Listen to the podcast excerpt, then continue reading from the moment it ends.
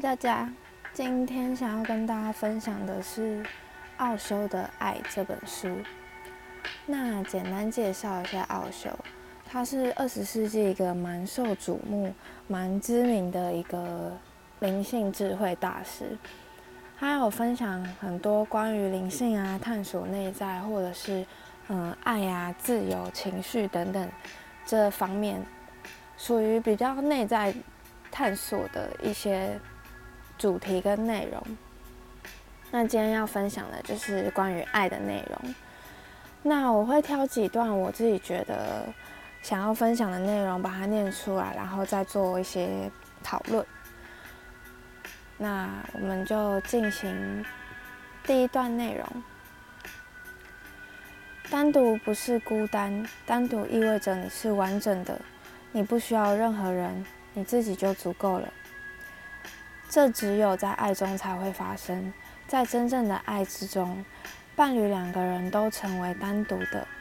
你因为爱触及到内在的完整，伴侣们彼此分享，那不是出于他们的需求，而是他们洋溢出来的能量。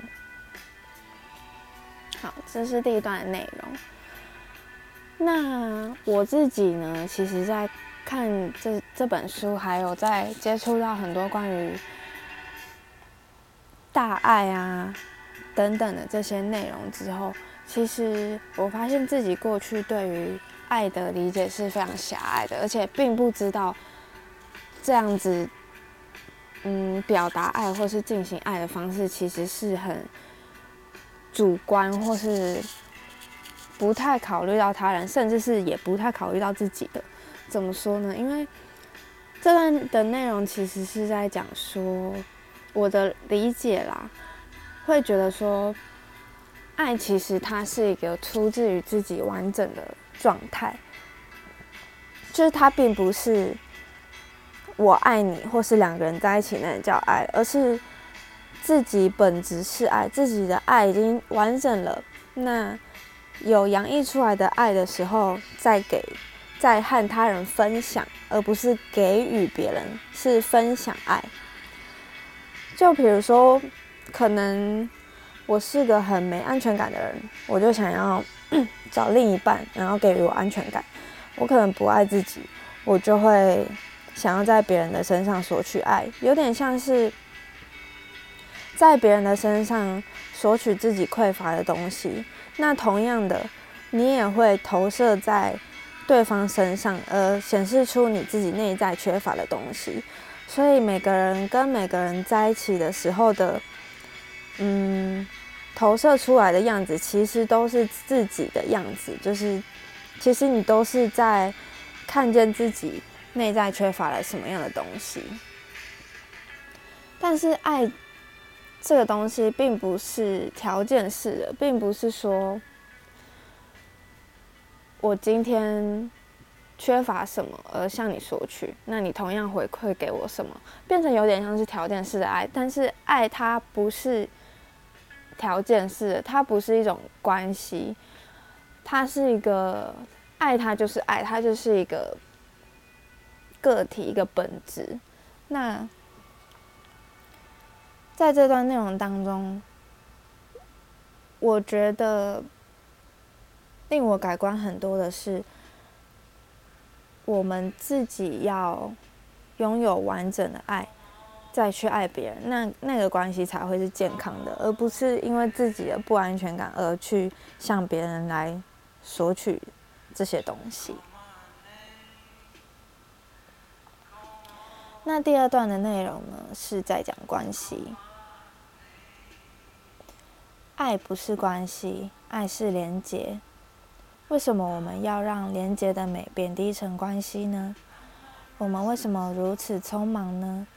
因为连接是不安全的、不确定的，而关系是一种保护、保证。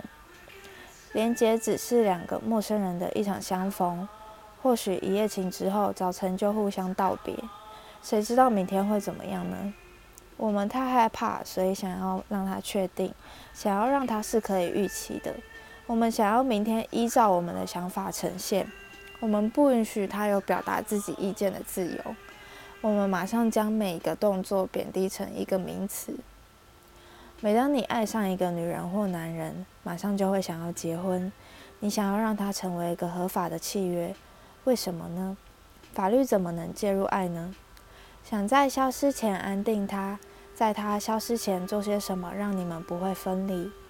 在一个更美好的世界里，会有更多具静心品质的人存在。人们会有爱，无止境的爱。可是他们的爱会是一种连结，而不是关系。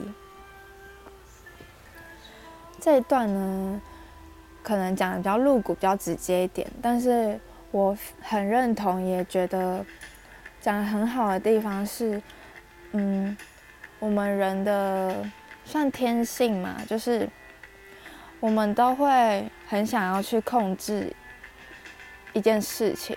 就是希望每件事情都在自己的掌控之内。那如果脱离这个秩序之外呢，我们就会开始慌张，想要抓住。可是爱它不是一件可以被抓住的东西，它是一个人和人之间新的连接，它并不是一种可以被控制的关系。那讲到结婚这件事情，是啊，结婚为什么要？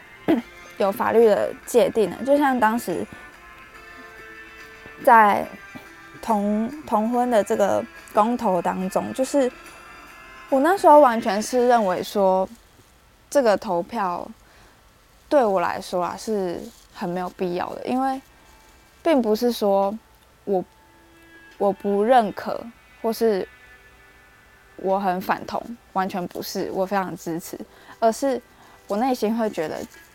这明明就是两个人爱跟爱之间的事情，这是两个人的事情啊，为什么需要别人来去介入说该不该同意这种事呢？因为我觉得他们没有干涉到任何人，他们想要结婚，他们彼此相爱，那这不是一件很好的事情吗？为什么需要别人的干涉呢？那同样的，不管是男女关系也好，或是怎么样的关系都好。我不认为需要一个法律来界定。那今天只是男女关系，男女男女关系需要法律来界定。那假如今天是 你的朋友呢？如果你的朋友们也需要法律来界定，那不是一件很奇怪的事情吗？嗯，所以我觉得对关系有点像是它只是你。人生旅途当中，在这个阶段可能会遇到的事情，你不一定要去定义它，你就只是体验它，然后顺着它的流向去发展，并不一定要控制它什么。像不知道大家有没有遇过一个状况，是不管是自身或是遇到朋友好了，可能会说：“哎，这人跟我暧昧什么什么的，那他都不跟我确定关系，他到底是想怎样 之类的。”就是，可是为什么别人一定要跟你确立关系呢？为什么我们不能顺着这个宇宙之流来体验生命的美好，体验生命的痛苦，或是体验这些事情想要带给你的领悟或是成长呢？或是干脆就看着这一切发生，不就好了吗？就是以一个体验者的角度。来体验、观察着这一切的发生。那当然也会有很多像面面对分离啊，可能也会有很多痛苦啊，或是感觉到很难过的地方。但是当你就是跳脱出这个角，跳脱出沉浸在当中的角色，你只是看着这一切发生，那体验完了这些事情，告诉自己，好，这这一段。过程，我遇到的这段人事物已经结束了，那我就跟着宇宙的流向进行下一个阶段。那慢慢的这样子看淡了人生，遇到人事物之后，就会更坦然的面对一些离别了吧？我想。那这就是。今天想要分享的两段内容，下次的话看看要再分享什么书，或是跟大家聊聊别的事情。那就这样喽，拜拜。